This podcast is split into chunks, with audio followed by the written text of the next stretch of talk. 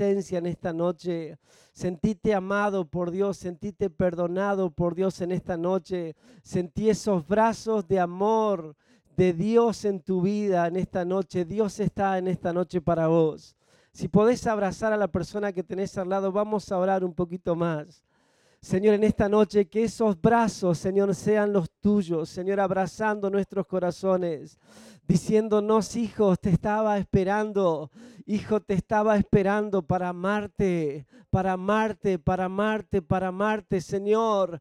Eres nuestro primer amor, Señor. En tus brazos encontramos esa paz, Señor, que buscábamos. En tus brazos, Señor, encontramos ese consuelo, Dios, para nuestras vidas. Gracias, Señor, por tanto amor para nosotros. Señor, en esta noche amamos tu presencia. Gracias por tocar nuestros corazones a través de la adoración. Señor, gracias, gracias por la iglesia. Gracias por este tiempo donde podemos venir juntos a buscar de tu presencia. Señor, gracias. Abrimos nuestros corazones. Queremos escucharte en esta noche. En el nombre de Jesús. Amén y amén. ¿Puede tomar asiento?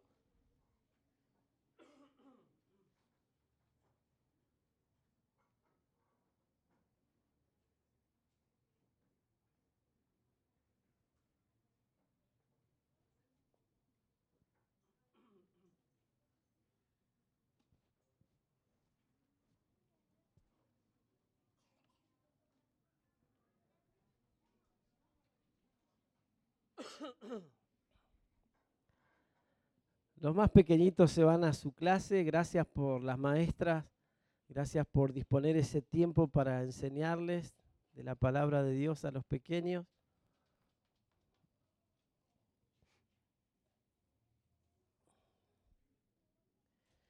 Vamos a abrir la palabra de Dios en Primera de Samuel, capítulo 13, verso 19. Vamos a leer. Primera de Samuel 13, 19.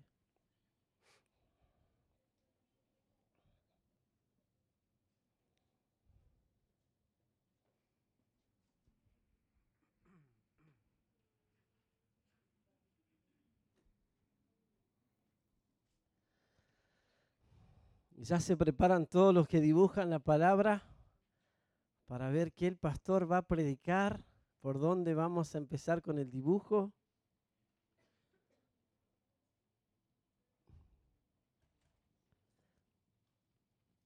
Estamos, primera de Samuel 13, 19 dice, y en toda la tierra de Israel no se hallaba herrero, porque los filisteos habían dicho, para que los hebreos no hagan espada o lanza, por lo cual todos los de Israel tenían que descender a los filisteos para afilar cada uno las rejas de su arado, eh, su asadón, su hacha o su hoz. Y el precio era un pin por las rejas de arado y por los asadones, y la tercera parte de un ciclo por afilar las hachas y por componer las aguijadas. Y aconteció que el día de la batalla no se halló espada ni lanza en manos de ninguno del pueblo que estaba con Saúl. Y aconteció que en el día de la batalla no se halló espada ni lanza en mano de ninguno del pueblo que estaba con Saúl y con Jonatán, excepto Saúl y Jonatán su hijo, que tenían.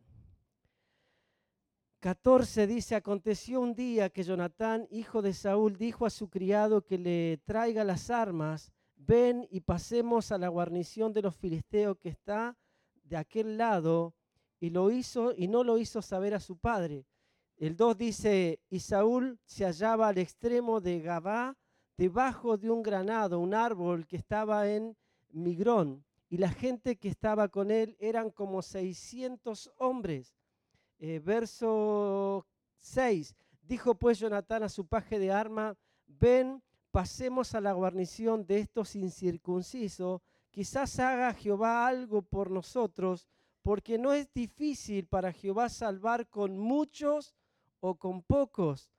Verso 12 eh, al final, entonces Jonatán dijo a su paje de arma, sube tras mí, porque Jehová los ha entregado en manos de Israel verso 23, y salvó Jehová Israel aquel día, y salvó Jehová Israel aquel día. Amén. Oramos por la palabra. Señor, te doy gracias. Gracias, Señor, por este tiempo donde podemos venir a tu casa, cantarte, Señor, adorarte. Pero en esta noche, Señor, queremos escuchar tu palabra. Abrimos nuestros corazones, Señor, que esta palabra tenga un lugar en nuestras vidas. Señor, la tomamos, Señor, de tu parte en esta noche. Hablanos, Espíritu Santo, en el nombre de Jesús. Amén y amén.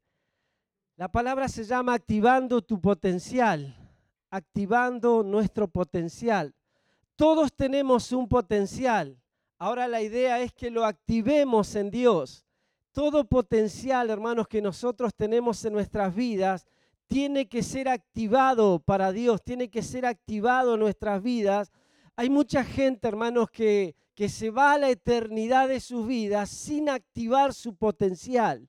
Se va, hermanos, si tiene un montón de cosas que Dios le ha regalado, talentos, habilidades, dones, pero nunca se activaron en la vida cristiana y se le fue la vida sin activar nada en su vida. Entonces la palabra de hoy es activando nuestro potencial. Los filisteos, hermanos, todos conocemos que eran los enemigos número uno del pueblo de Israel. Los filisteos siempre fueron los enemigos del pueblo de Israel.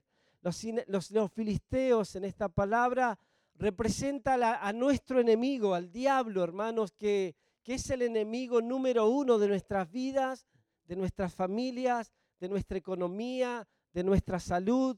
Él siempre es nuestro enemigo. Verso 5 dice que eran 30 mil hombres de los filisteos. Eh, perdón, 30 mil carros y dice 6 mil hombres. Interesante, hermano, porque 30 mil hombres no son 3 mil hombres, son 30 mil hombres, es un montón. Más abajo dicen que era un pueblo tan numeroso como la arena del mar. Era mucho pueblo enemigo para ellos. Seis mil hombres eh, e, es un montón de personas enfrente para, para ser vencidas. Verso 7 dice, y todo el pueblo marchaba, verso 7 de capítulo 13 de, de Primera de Samuel, todo el pueblo marchaba con Saúl temblando, tenían miedos. Todos marchaban con Saúl a la guerra, pero todos temblaban, todos le tenían miedo a los enemigos. Y la razón número uno, hermanos, porque el pueblo marchaba con miedo, porque el pueblo tenía miedo a los enemigos que ellos tenían enfrente, era que estaban en inferioridad de condiciones. La condición de ellos no se parecía a la condición de los enemigos. La razón número uno era que no habían herreros en Israel. La semana que viene, el domingo que viene, hermanos, voy a predicar solamente de los herreros. Los herreros, un pantallazo nada más, hermanos. Eh, los herreros son los que hacen y afilan eh, los metales. Eh, afilan las espadas, afilan las asadas, afilan las lanzas, afilaban, trabajaban el metal. Pero trayendo el herrero, hermanos, para nuestro tiempo, para nuestra época, para nuestras vidas, los herreros, hermanos, son los padres en las familias. Cuando los herreros faltan, Faltan hijos afilados para la vida. Faltan gente preparada para la vida. Si el herrero carece en una casa, hermanos, carecen los hijos de filo para enfrentar la vida, para enfrentar problemas. Hermano, por eso tiene que levantarse un herrero por familia. Los herreros trayéndolo a la iglesia son los pastores, son las personas que están enfrente de la iglesia, pero si yo, hermano, siendo el herrero de la iglesia, no puedo disponer de su vida, eh, yo no puedo disponer de su talento, de su don, de su habilidad, hermano, el herrero no es un trabajo, hermano, suave el del herrero. Tiene que calentar el metal en una fragua, tiene que traerlo al yunque, tiene que darle con una masa, tiene que llevarle una piedra de afilar, tiene que pasarle una lija. Eso no es un trabajo suave, pero es un trabajo, hermano, tan necesario para nuestras vidas. El, viernes preguntaba en el, instituto, en YT, ¿A cuánto les gusta que le, que llamen la atención, que los corrijan?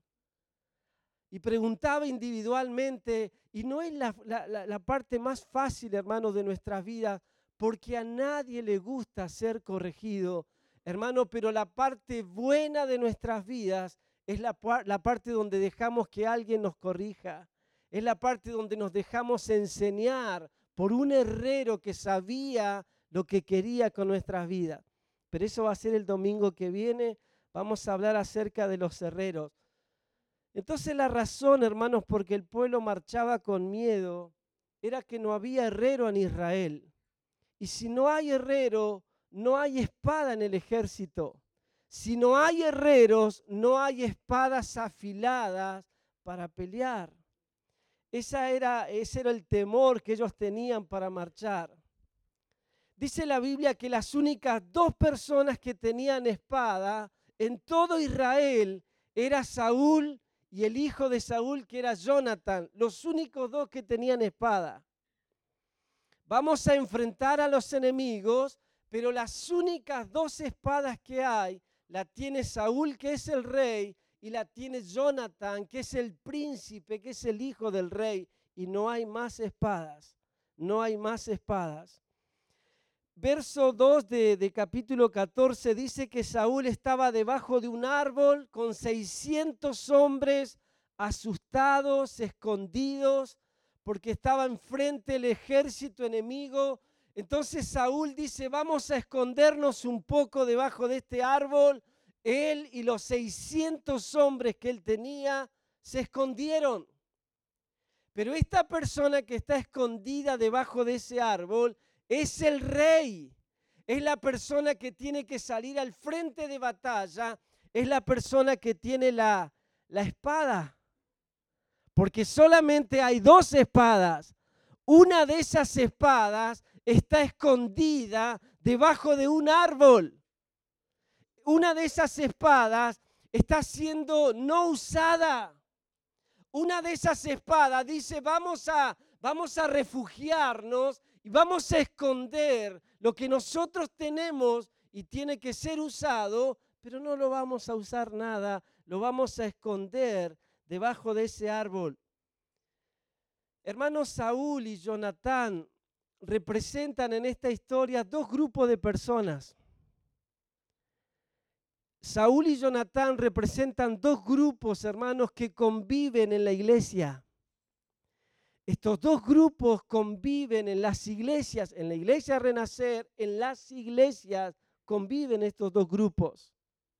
Estos dos grupos representan, hermanos, una escuela de formas de pensar distintas las dos dos maneras de pensar las cosas muy diferentes. Estos dos grupos, hermanos, representan dos generaciones, una generación Saúl y una generación Jonathan.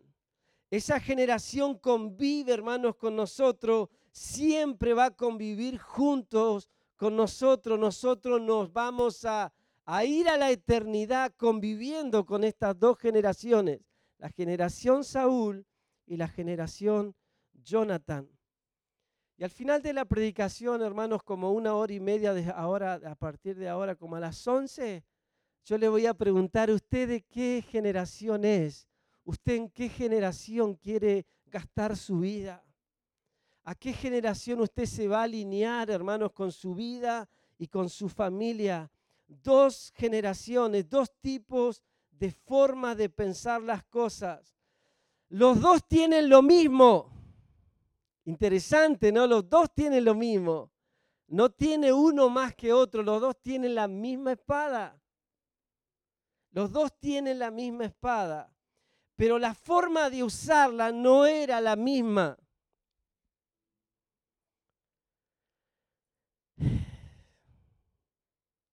Uno elige, hermanos, esconder lo que tiene y el otro elige usar lo que tiene.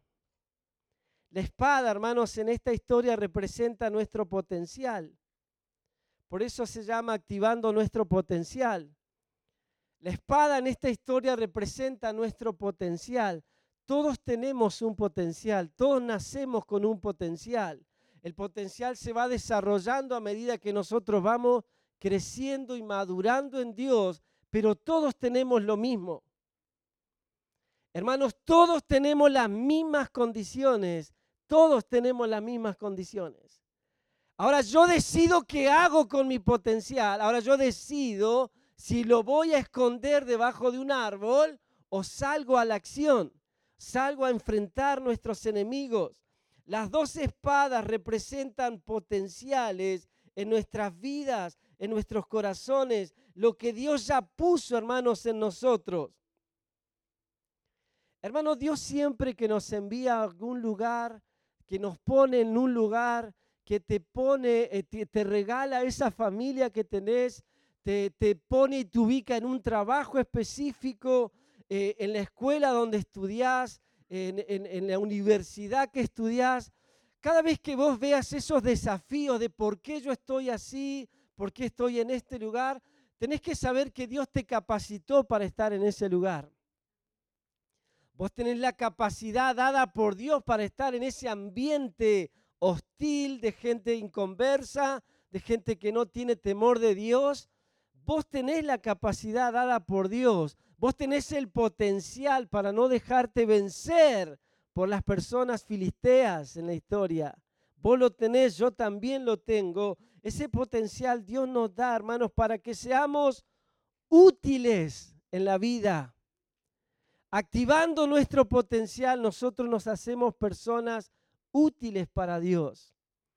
Hablando a las personas que no tienen esperanza, contándole tu testimonio, orando por alguien, activas tu potencial y empezás a ser una persona útil en el medio ambiente donde nosotros nos movemos. Todo potencial, hermanos, que nosotros tenemos es dado por Dios, pensado por Dios para nuestras vidas. Vos tenés lo que tenés porque Dios te lo dio y porque Dios pensó en vos, pensó que vos lo ibas a necesitar. En el lugar donde estás, en el lugar que naciste, con la gente que te relacionás, entonces Dios te dio ese potencial. Ahora, hermanos, tener potencial y no usarlo, ya eso es otra canción. Vos podés tener un potencial enorme, vos podés tener dones tremendos, talentos enormes, habilidades gloriosas, pero no usar eso es como no tenerlo. Todo potencial que no se activa, hermanos, es un potencial nulo en nuestra vida yo puedo morirme, hermanos, con un montón de potencial en mi vida, pero si nunca lo activé, hermano, qué gracia tiene pasar por la vida sin activar nuestro potencial. Por eso hoy yo he orado, hermanos, que Dios nos active como iglesia, active nuestras vidas, nuestras familias. Pensaba nosotros como iglesia en el mundo, hermanos, venimos de pasar una pandemia mundial y la pandemia se llevó un montón de personas, un montón de cristianos también. Partieron a la presencia de Dios en pandemia. O sea, la pandemia pasó por el mundo, se llevó un montón de gente, puede ser hasta familiares nuestros, que se fueron en pandemia. Pero pensaba, si Dios nos dejó, hermanos, con vida, si Dios nos guardó del COVID, nos guardó de la pandemia, es porque todavía tiene algo, hermanos, con nosotros es porque todavía está pensando, hermanos, en usarnos a nosotros. Por eso Dios nos guardó, por eso nos sostiene, por eso nos mantiene con vida, porque algo tiene pensado, hermanos, hacer todavía con nuestras vidas y con nuestras familias. Amén. Yo lo creo así, hermanos. Por eso le digo, Señor, gracias por darme vida en este tiempo. Entonces somos la respuesta de Dios para mucha gente, hermanos, que no tiene respuestas hoy, que está en crisis, en problemas, en dificultades. Nosotros somos la respuesta de Dios. Entonces vamos a la historia. Los dos tenían espadas, Saúl y Jonatán. Ese es el comienzo, hermanos. Tener la espada es el comienzo para todas las cosas. Tenés que agarrar, yo le dejé abajo de la silla una espada a cada uno, así que agárrela ahora, agárrela fuerte, es una espada individual, no quiero que se peleen, agarren la espada del otro. Hermanos, esa espada que el pastor le regala en esta noche es el potencial que vos tenés. Ahora ese es el comienzo, hermanos, ya lo tengo en mi vida, yo ya tengo la espada, tengo el potencial que Dios me regaló y el pastor me regaló en esta noche la espada, ya la tenemos. Eso es lo que pasaba, hermanos, con Saúl y Jonatán. Los dos tenían. Me encanta esto, hermanos, porque los dos tenían espada. Así comenzó esta historia. Pero lo que yo voy a hacer con eso, eso va por cuenta mía, por cuenta propia. Yo puedo elegir, hermano, lo, que hizo Saúl, agarrar lo que el pastor me dio, la espada que tengo, el potencial que tengo, ir a esconderlo. Decir, bueno, lo tengo, pero no lo voy a usar todavía, como creyendo que la vida yo la manejo, que yo sé lo que voy a hacer mañana en mi vida, y algún día activaré, algún día serviré, algún día voy a dar el potencial que tengo, todavía no, algún día lo voy a hacer como si tuviéramos nosotros, hermanos, los días de nuestras vidas en nuestras manos. Saúl lo hizo así, tenía, hermano, la espada, tenía el lugar para usarla, pero él prefiere esconderse con la espada que tenía. Entonces tener el, el, potencial es el comienzo, hermanos, usarlo y usarlo bien. Ya eso es otra canción, eso es otra historia, hermanos, en nuestras vidas. Porque hay mucha gente, hermanos, que activa su potencial solamente para hacer cosas malas o para hacer cosas indebidas. Gente, hermanos, que hemos orado, Señor, dale, despertale los dones, despertale los talentos. Hermanos, y empezaron a servir a Dios con los talentos y dones, y de repente lo vemos en el mundo grabando cualquier cosa lo activó, pero no lo activó para algo bueno. Hermanos, entonces lo vamos a activar para ser usados por Dios en esta noche. Amén. Todo don, todo talento, toda habilidad, todo potencial, hermano, está en nuestras vidas, dado por Dios para ser usado, hermanos, en la obra de Dios. Para eso. Dios nos dio lo que nos dio para que nosotros no, nos vamos a invertirnos en el reino de Dios haciendo, hermano, la voluntad de Dios con nuestras vidas. ¿Qué es potencial? Ahí yo traje alguna definición cortita de qué es el potencial. Potencial es una habilidad oculta que tenemos. Una habilidad oculta, un poder sin manifestarse. Es fuerza que todavía no usé. Es una capacidad encerrada dentro mío que todavía no sale a la luz dones y talentos que todavía no alcanzan el éxito en nuestros corazones y en nuestras vidas. Esas son las habilidades. Hermanos, potencial es algo que está encerrado en nuestras vidas, que todavía nadie ha visto, pero ya lo van a ver. Por eso las personas que activan el potencial nos asombramos, decimos, no, no, no pensaba, no pensaba que cantaba así.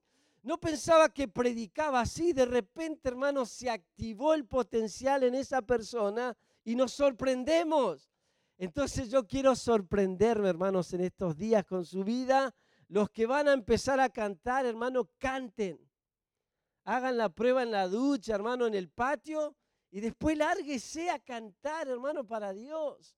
Los que dicen, yo tengo un potencial escondido, eh, quiero ser un predicador, hermano, mañana váyase al hospital, váyase a la plaza, active su potencial.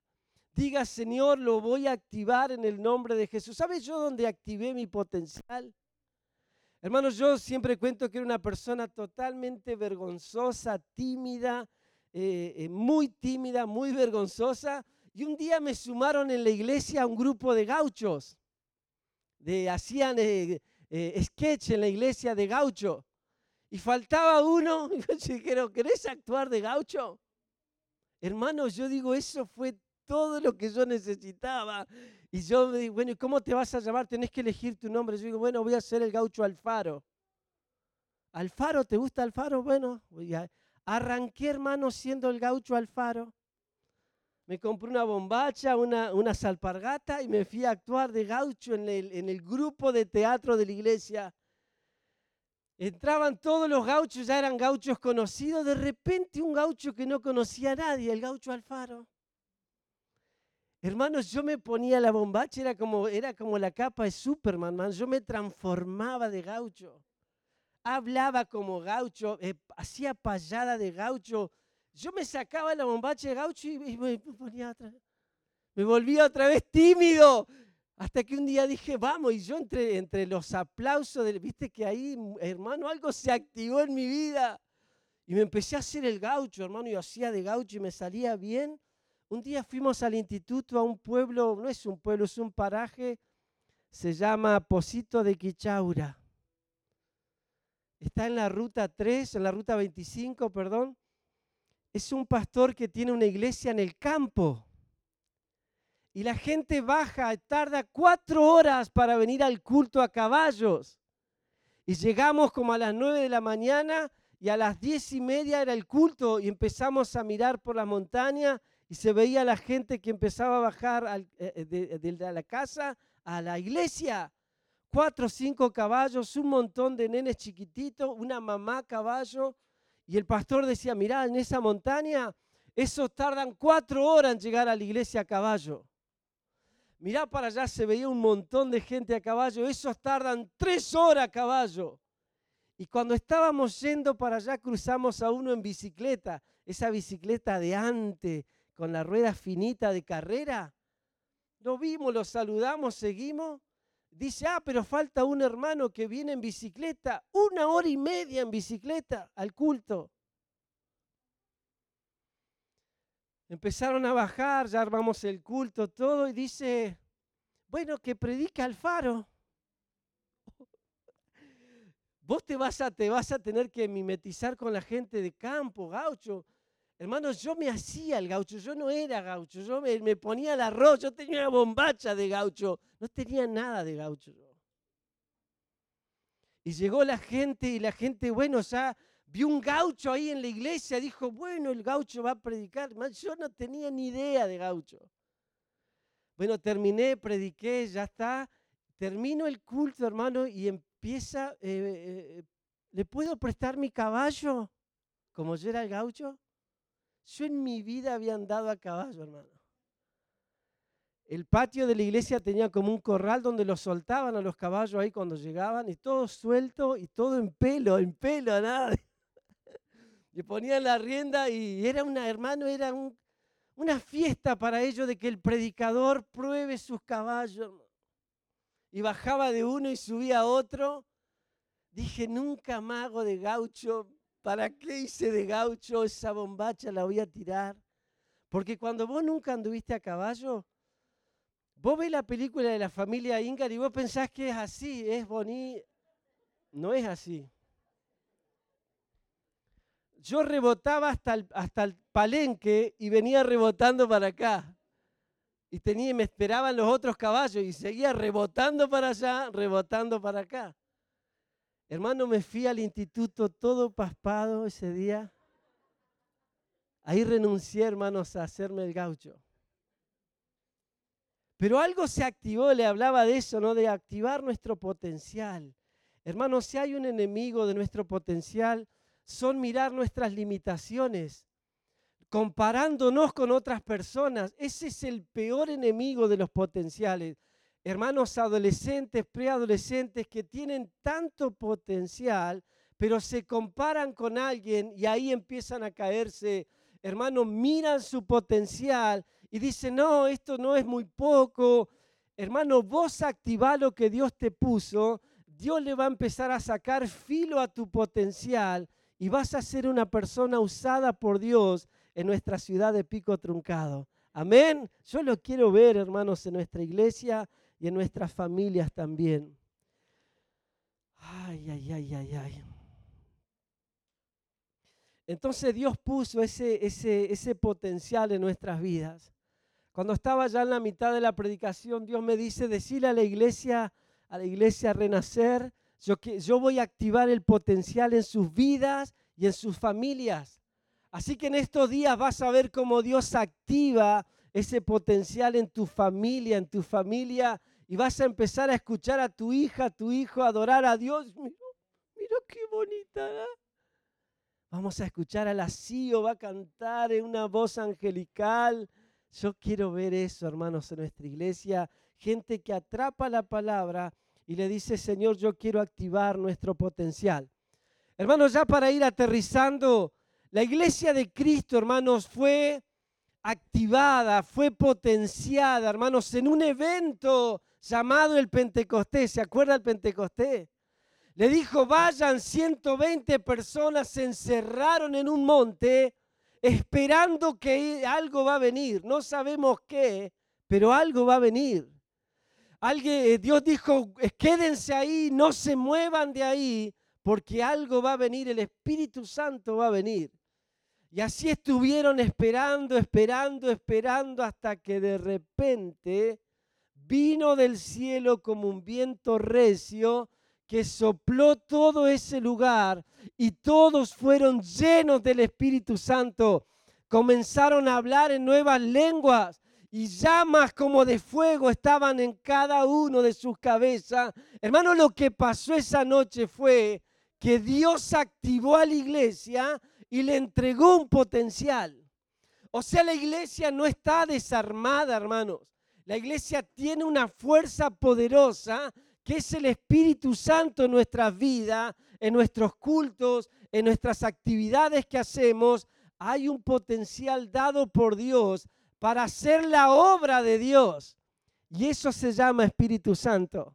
Y eso lo tenemos, hermanos, cada uno de nosotros, lo tenemos que activar en el nombre de Jesús. Ese potencial, hermanos, está en nuestra casa, en nuestros hijos, en nuestras familias, el Espíritu Santo, hermanos, es quien nos capacita, es quien nos usa.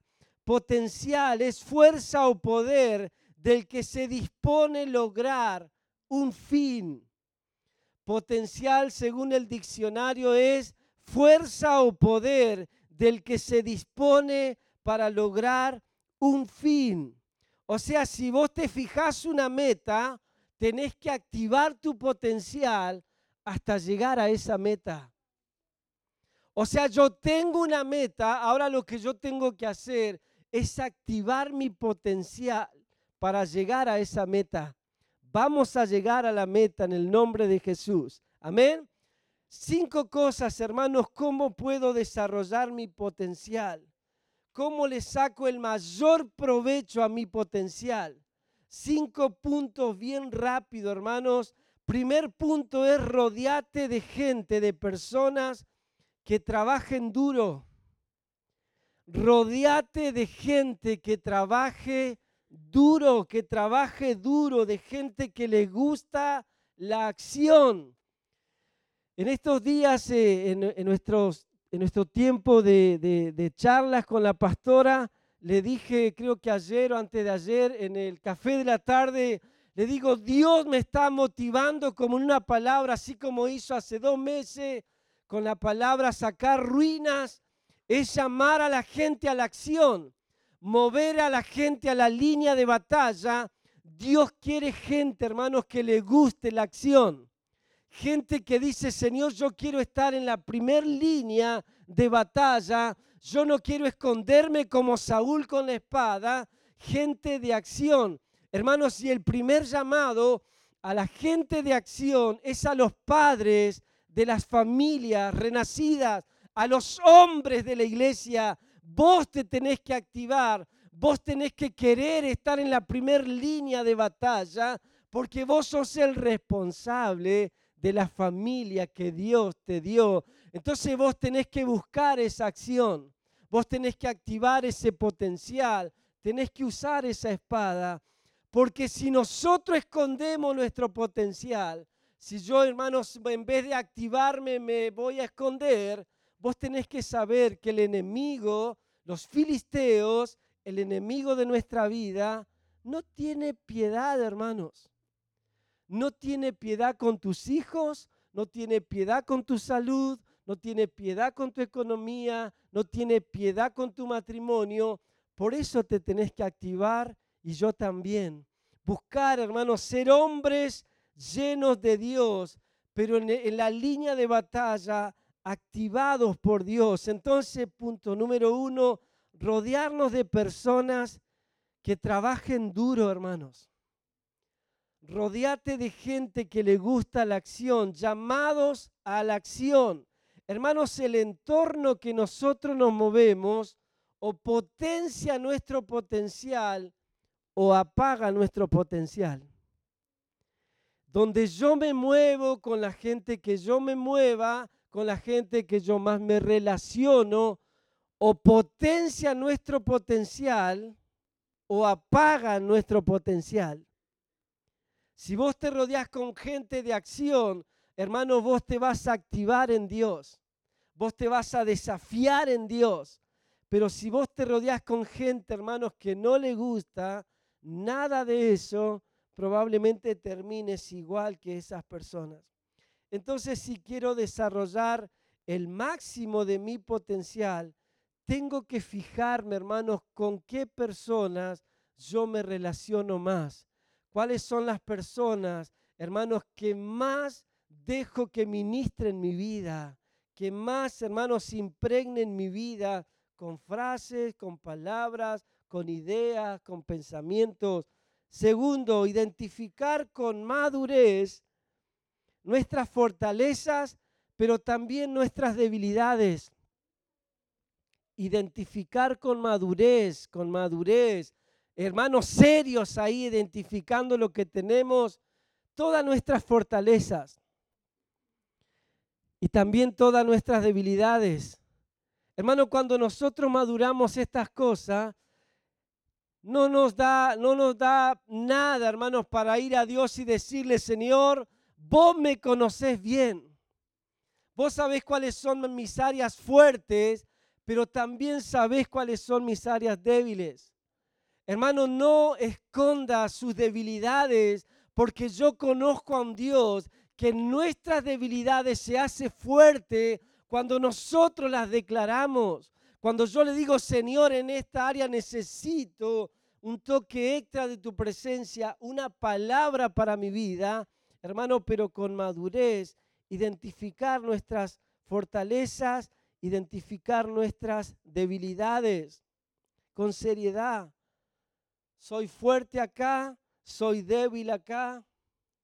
Esto es un autoexamen, hermano, de nuestras vidas. Eso vale, hermano, y es correcto en nuestras vidas. El apóstol Pablo dice, examínese cada uno a sí mismo para ver, hermanos, cómo nosotros estamos frente a Dios. Es un autoexamen a nosotros mismos. No estamos autorizados para examinar a la persona que tenemos al lado y mientras el pastor va predicando le vamos diciendo cómo le está dando el Señor, ¿no? Ay, cómo, menos mal que vino, porque toda la palabra es para ella, es para él. Es para nosotros, hermano, la palabra, ¿ven? Tercero, organizarnos. Hermano, para sacar provecho a nuestra potencial, tenemos que organizarnos. Esto es un llamado a la disciplina, hermanos, en nuestras vidas. Ser personas disciplinadas, ser personas ordenados, ordenaditos, hermanos, para ser usados por Dios. Gente usada es gente ordenada. Siempre va a ser así, hermanos. La gente más usada por Dios es la gente más ordenada, más disciplinada. Hermanos, llamar a nuestras vidas a un orden donde yo noto que hay un desorden en mi vida, tengo que ordenarlo, hermanos. Dios no es un Dios de desorden, Dios es un Dios de orden. La Biblia comienza con Génesis 1.1. En el principio, ¿cómo es? Creó Dios los cielos y la tierra, y la tierra estaba desordenada y vacía. Pero el verso 2 dice, pero llegó Dios y puso orden donde había oscuridad, puso luz, separando los mares de la tierra. Es un Dios de orden, hermano. Por eso la luz de la palabra en nuestras vidas tiene que llamarnos a un orden, hermanos, a una disciplina en nuestras vidas, hermanos. Nunca, nunca Dios va a usar a gente desordenada, eh, eh, gente indisciplinada, hermanos. Tenemos que tener una cultura de disciplina, de orden en nuestras vidas, enseñarle, hermanos, a nuestros hijos el orden enseñarle con cosas pequeñas, ser ordenado. El día que seas el, el jefe, el gerente de una empresa, vos tenés que haber aprendido eso en la casa, a manejarte, a ordenarte. Por eso el trabajo de ser un buen herrero empieza en nuestra casa. Eh, cuarto, nunca dejes de aprender. Hermano, para activar nuestro potencial tengo que ser un eterno alumno en la vida y en Dios. Siempre querer aprender cosas nuevas, cosas nuevas, cosas nuevas. Desafiarnos, hermanos, a seguir creciendo y aprendiendo.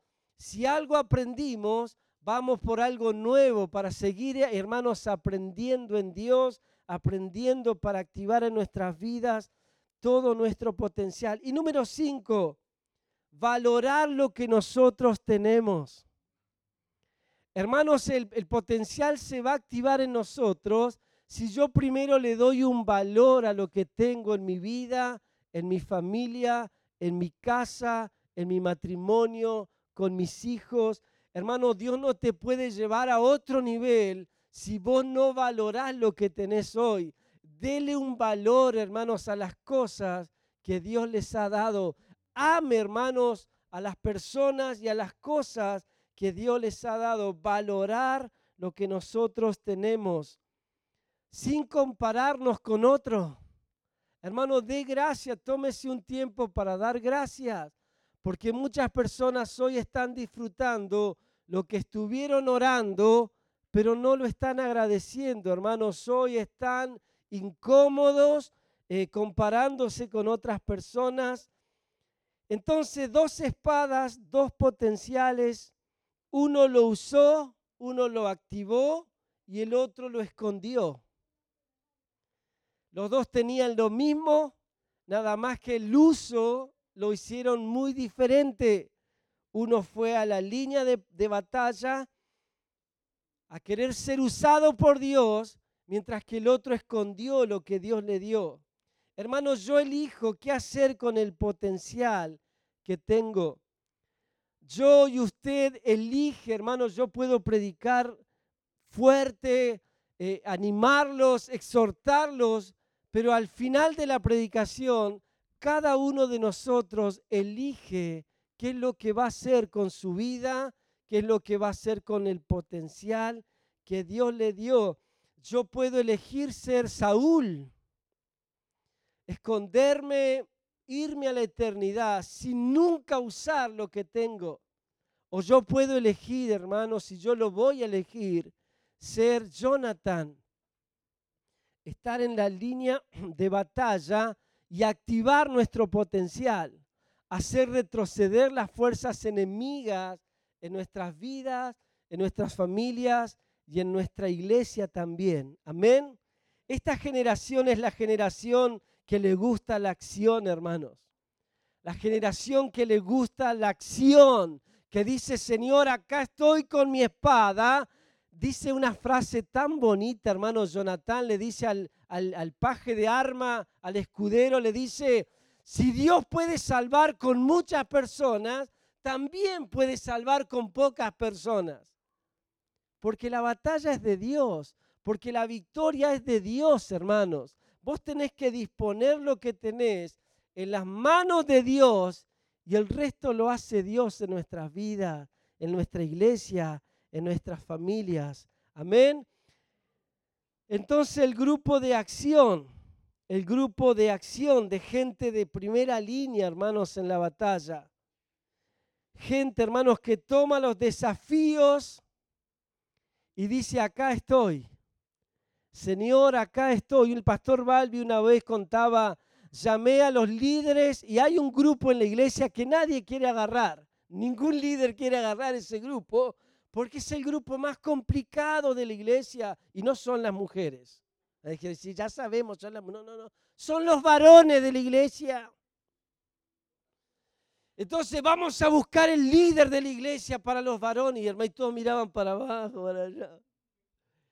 Y le dijo, Eduardo, venga para acá, usted va a ser el próximo líder de los varones. Pero pastor, yo no soy tan, eh, yo soy joven y los varones me... No, no, usted, ¿a vos te gusta la acción? ¿A vos te gustan los desafíos? Sí, sí. Bueno, entonces este va a ser el primer desafío de tu vida. Vas a ser el líder de la iglesia. Hermano, y, y activó con campamentos, con retiro en nuestra zona lo conocimos, hermanos, entre los varones y de repente salió de pastor a un lugar, pero él fue preparado, hermanos, entre los varones de su iglesia. Hermano, porque esto me gusta, hermano, cuando Dios activa tu potencial es porque tiene una tarea que te va a asignar. Hermano, todo potencial activado hoy es la previa de lo que Dios, hermanos, tiene preparado mañana para nuestras vidas yo puedo retrasar eso, hermanos, en mi vida o activarlo en mi vida. Conmigo arrancó, ya le conté, siendo alfaro. Ahí empecé a activar mi potencial de gaucho hasta que anduve a caballo y se terminó el gaucho. Y después fui a pastorear una iglesia en un pueblo, hermanos, que yo llegué y era gente gaucha de pueblo, que yo dije, Señor, tenés que darme gracia tenés que darme gracia con ellos. Espero que lo único que no quiero es que vengan a caballo, pero dame gracia para tratarles, para predicarles. Y hermano, y Dios me dio gracia con esa gente. Entregamos una iglesia hermosa en ese lugar. La gente nos ama y nos amaba también allá. Y hermanos, entonces lo que nosotros activemos hoy, hermanos, tiene que ver con lo que Dios va a hacer mañana con nuestras vidas con nuestras familias y con nuestros hijos también. Por eso vos te tenés que activar y yo también en el nombre de Jesús. Amén. Póngase de pie. No suelte la espada. Algunos la tiraron hace rato, la espada que yo le regalé, hermano. Levántela bien alta ahí, fuerte. No la suelten esta noche. Cantamos, hay un rey o, o el otro.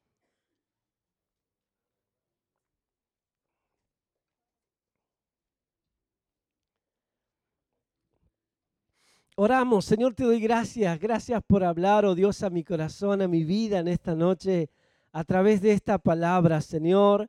Queremos como iglesia, Señor, activar nuestro potencial. Señor, has puesto algo en nuestras vidas, en nuestros corazones, en nuestra familia, en nuestros matrimonios. Señor, yo sé que has puesto tantas cosas hermosas, valiosas del Espíritu en nuestra casa, con nuestros